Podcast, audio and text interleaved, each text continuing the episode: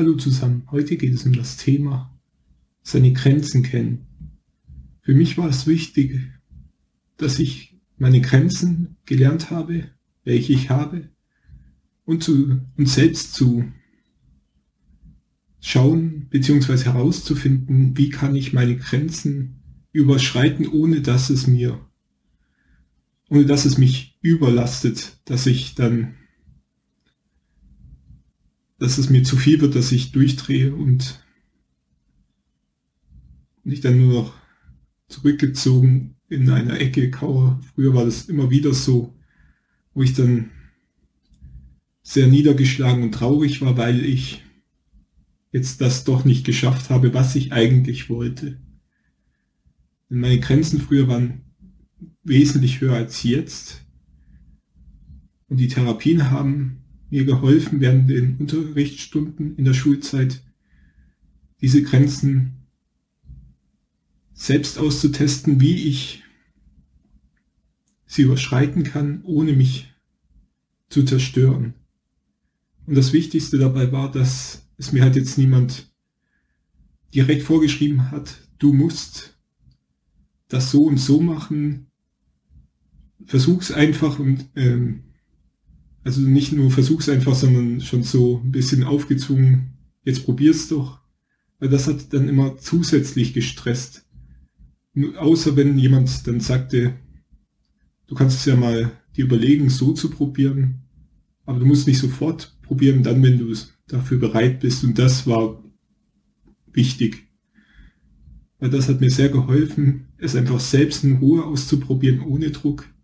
Weil der Druck hat immer dafür gesorgt, wenn ich mir selbst gemacht habe oder er auch von anderen direkt oder indirekt kommuniziert wurde, dann bin ich durch den Stress sehr in Schleudern gekommen und es hat die Wahrscheinlichkeit immer erhöht, dass ich dann gescheitert bin.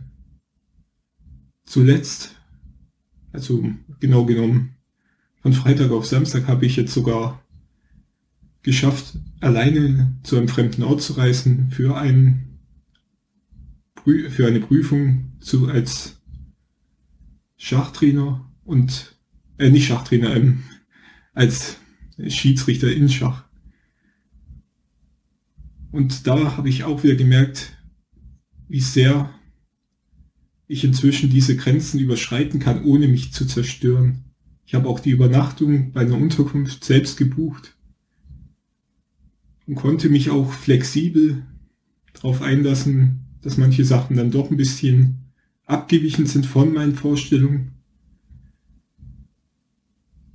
Und das habe ich dann schon als Sieg gesehen. Und das ist auch gut, äh, immer wieder sich bewusst zu machen, wie sehr man sich weiterentwickelt hat und dass das auch Siege sind. Denn die Prüfung habe ich leider knapp, knapp um 15 Punkte nicht geschafft, weil auch die Fragen ähm, äh, nicht so leicht waren und es mir dann schwer gefallen ist, die Fragen richtig zu interpretieren. Aber das Problem hatte ich auch schon früher in der Schulzeit, also. Aber ich probiere es einfach dann nächstes Jahr wieder. Es ist etwas, was mich dann nicht zerstört hat, Und niemand hat mir jetzt auch Vorwürfe gemacht, dass ich es jetzt doch nicht geschafft habe. Und das ist auch noch wichtig, dass keine Vorwürfe kommen, weil sobald jemand dann wirklich sehr heftige Vorwürfe macht, dann damit kann ich inzwischen auch besser umgehen, aber es ist belastet sehr und ich hoffe halt, dass Menschen mehr lernen, dass man mit Vorwürfen besser aufpassen sollte, ähm, weil es sehr zerstören kann, vor allem an Autisten. Früher haben mich Vorwürfe so richtig fertig gemacht. Ich war dann praktisch hilflos und ähm, passiv. Und das habe ich mit der Zeit dann mir auch Strategien angeeignet, wie ich mich davor schützen kann, dass ich mir auch immer wieder selbst innerlich bewusst mache, ich habe mein Bestes gegeben und man kann auch nicht alles gleich erreichen, auch wenn es manchmal so Medien und auch Mitmenschen gibt, die meinen, man kann alles erreichen, wenn man sich nur genug anstrengt und extrem positiv meditiert, aber das äh, klar kann auch die Einstellung helfen, aber nicht nur. Also man sollte auch lernen, mit Niederlagen umzugehen, dass es auch manchmal gut ist, zu scheitern, um sich dann neu zu formieren. Weil man kann nicht immer siegen und das habe ich mit der Zeit gelernt und dadurch macht es mir auch weniger aus, wenn ich mal scheitere. Weil in was ich nicht gescheitert bin, die Reise. Hin und zurück, ohne dass ich wirklich hilflos war, dass alles zusammengebrochen ist. Ich habe flexibel auch nach äh, Optionen gesucht, falls irgendwas sich spontan verändert, äh, beispielsweise der Zug fällt aus. Habe ich auch gesehen, oh, es gibt auch sonst einen Bus, der zum einer anderen Stadt fährt, von da aus wieder Regulärzüge zu meinem Zielbahnhof hinfahren. Und das hilft mir dann auch, dass ich dann nicht wirklich völlig hilflos in einem fremden Ort umherirre, weil früher wäre das mir tatsächlich passiert, da musste dann auch immer jemand mit, weil allein äh, habe ich es mir erstens nicht zugetraut und das, das wäre auch schief gegangen. Es war mich, für mich schon immer super anstrengend, durch öffentliche Orte zu gehen, weil ich immer so viel wahrgenommen habe.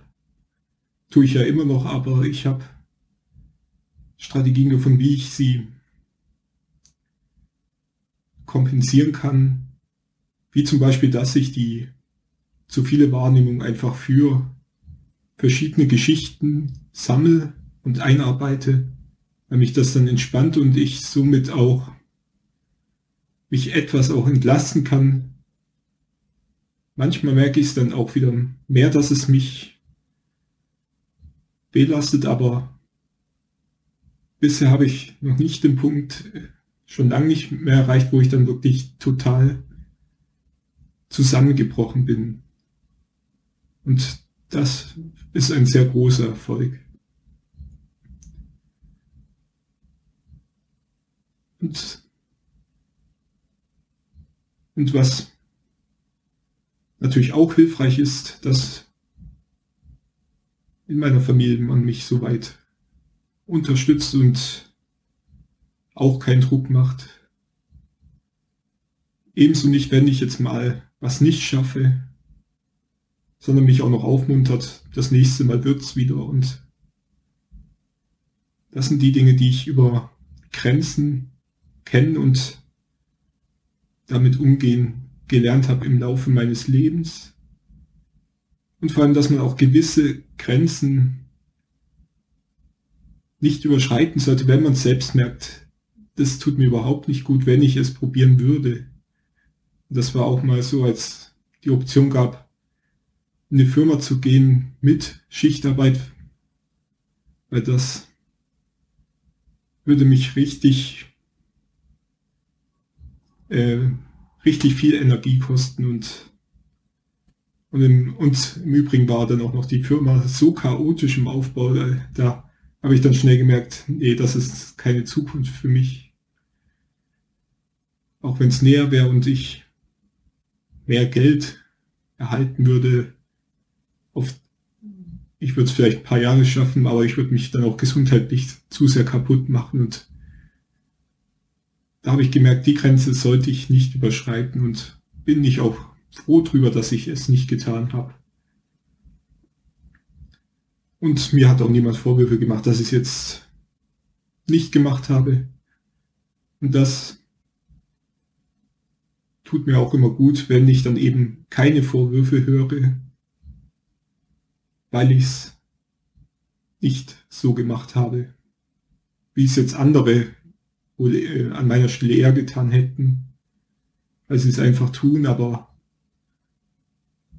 ich brauche halt auch meine Entlastungsroutine und dazu gehört auch eine regelmäßige Arbeitszeit, in denen ich auch die Sicherheit habe, mich zu entspannen und entlasten. Dadurch habe ich auch noch genug Zeit für die Fre Freizeitaktivitäten, wie im Schachverein und natürlich mit der Freundin und Kumpels. Und das zu vernachlässigen möchte ich auch nicht, weil, weil es sehr wichtig für meine auch Entspannungstechniken ist und um die Balance zu halten. Aber jeder ist auch anders und muss andere Techniken finden für sich.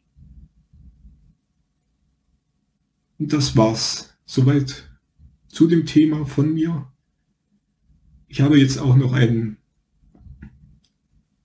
eigenen Podcast geplant. Vielleicht veröffentlichen auch noch heute.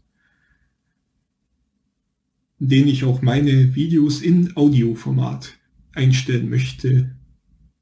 Auf die Idee hat mich ein Autorenkollege gebracht und die Idee finde ich ziemlich gut, weil meine, die, also die Videos kann man auch gut als Audio anhören und ist auch sehr praktisch eventuell unterwegs. Wenn man dann gerade nicht Video anschauen möchte, dann kann man es auch in Audioformat hören. Den Link tue ich dann auch unten in der Videobeschreibung rein, sobald ich ihn jetzt veröffentlicht habe. Und dann kann man mich auch auf den bekannten Podcast-Plattformen anhören, wie auch Spotify, Apple, Amazon und so weiter.